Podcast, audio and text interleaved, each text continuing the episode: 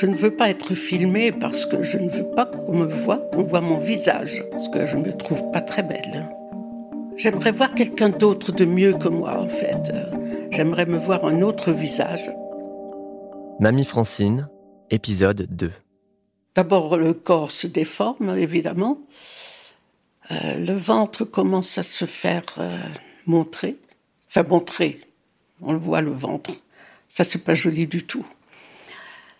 Bah, je vais dire crûment que je n'aime pas les vieux. Donc, je ne m'aime pas. Ils radonnent, ils ne sont pas beaux. Ils bah, non, ils ne servent à rien. Ils sont là, ils occupent l'espace. Il ferait mieux de s'en aller et laisser, laisser les jeunes. Hein.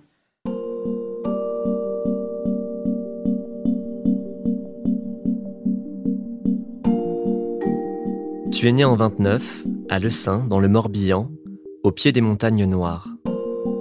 60 années nous séparent. Aujourd'hui, tu vis à Nantes, moi à Paris. Je te téléphone tous les jours et quelle que soit l'heure à laquelle je t'appelle, tu décroches. À la fin de chaque visite que je te rends, je regrette que les moments passés ensemble soient si rares et si courts. Je crains que la visite qui s'achève ne soit la dernière. Enregistrer ta voix est un désir que j'ai depuis toujours, mais que j'ai pourtant longtemps remis à plus tard. T'enregistrer au soir de ta vie revenait implicitement à admettre que tu n'étais pas éternel, que le temps dont nous disposions ensemble était limité, que ta voix cesserait un jour de m'accompagner, que bientôt il n'y aurait plus personne à l'autre bout du fil. Et j'étais incapable de m'y résoudre. Et puis un jour j'ai été prêt. J'ai sauté dans un train, je suis allé te voir, j'ai posé un micro devant toi et je t'ai proposé de me raconter ton histoire.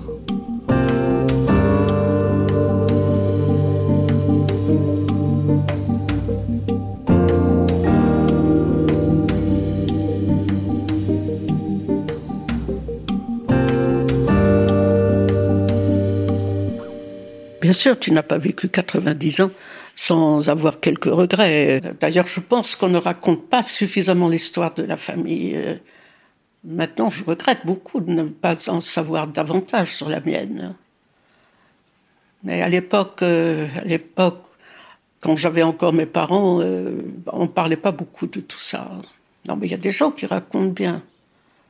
Ce n'est pas mon cas. Les histoires que je pourrais raconter, c'est ce sont les histoires de mes parents lorsqu'ils étaient jeunes parents, en fait. Ils étaient à la campagne, l'un comme l'autre. Leur village n'était pas très éloigné l'un de l'autre, euh, peut-être un ou deux kilomètres, je ne sais pas, à travers champs, il n'y avait pas de route beaucoup. Oh, ils avaient 30 ans quand je suis née. Ils ont eu 30 ans deux jours après ma naissance. Tous les deux. Nés le même jour, même mois, même année. Je ne connais pas l'heure. J'ai souvent été proche de mes parents, euh, peut-être particulièrement de ma mère, parce que, bon, mère de sept enfants, euh, je voyais ce qu'elle avait à faire, euh, le travail qu'elle avait à faire. Je pense que j'ai essayé de l'aider autant que j'ai pu. Hein. Mon père était beaucoup à l'extérieur. Ma mère était là à la maison. Donc, elle avait un petit commerce, une petite épicerie, avec des bonbons à vendre, qu'on mangeait pas mal piquait pas mal de bonbons. Oh, c'était, c'était pas riche, hein, loin de là, c'était pas riche.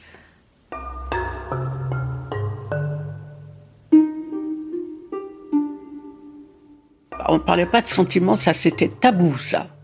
Bah, on pouvait s'embrasser au premier de l'an. Je souhaitais une bonne année.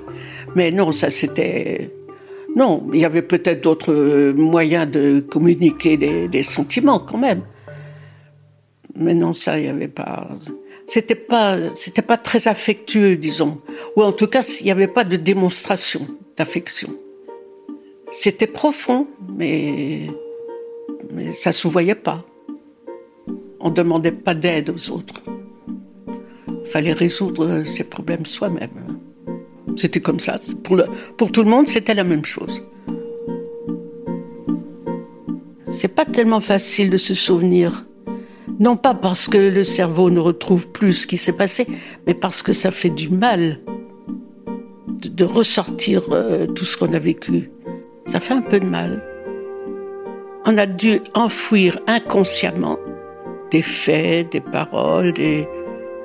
un tas de choses qu'on n'a pas envie de, de revoir.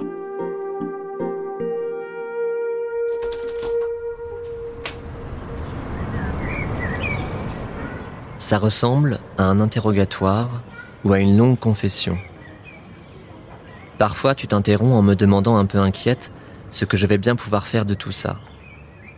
Tu me répètes que le récit de ton existence ne mérite pas que l'on s'y attarde, qu'il n'a aucune valeur, que tu n'as rien à raconter. Et pourtant tu racontes. Avec énergie, précision, application. Par moments, tu te rebelles.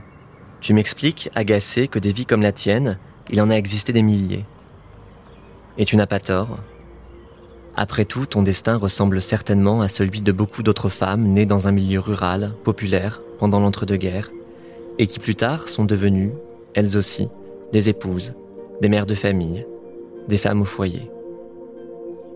Mais de ces vies-là, ces vies que tu qualifies toi-même d'ordinaires, de banales et de sans intérêt, que sait-on réellement? J'aimerais que tu comprennes que l'histoire de tes aspirations, de tes doutes, de tes paradoxes et de tes silences pourrait bien être celle que tant d'anonymes, cantonnés comme toi à l'espace domestique, n'ont jamais raconté à leurs proches. Par pudeur, par honte, parce qu'elles croyaient n'avoir aucune légitimité à prendre la parole, ou qu'elles ignoraient simplement disposer d'une voix pour le faire.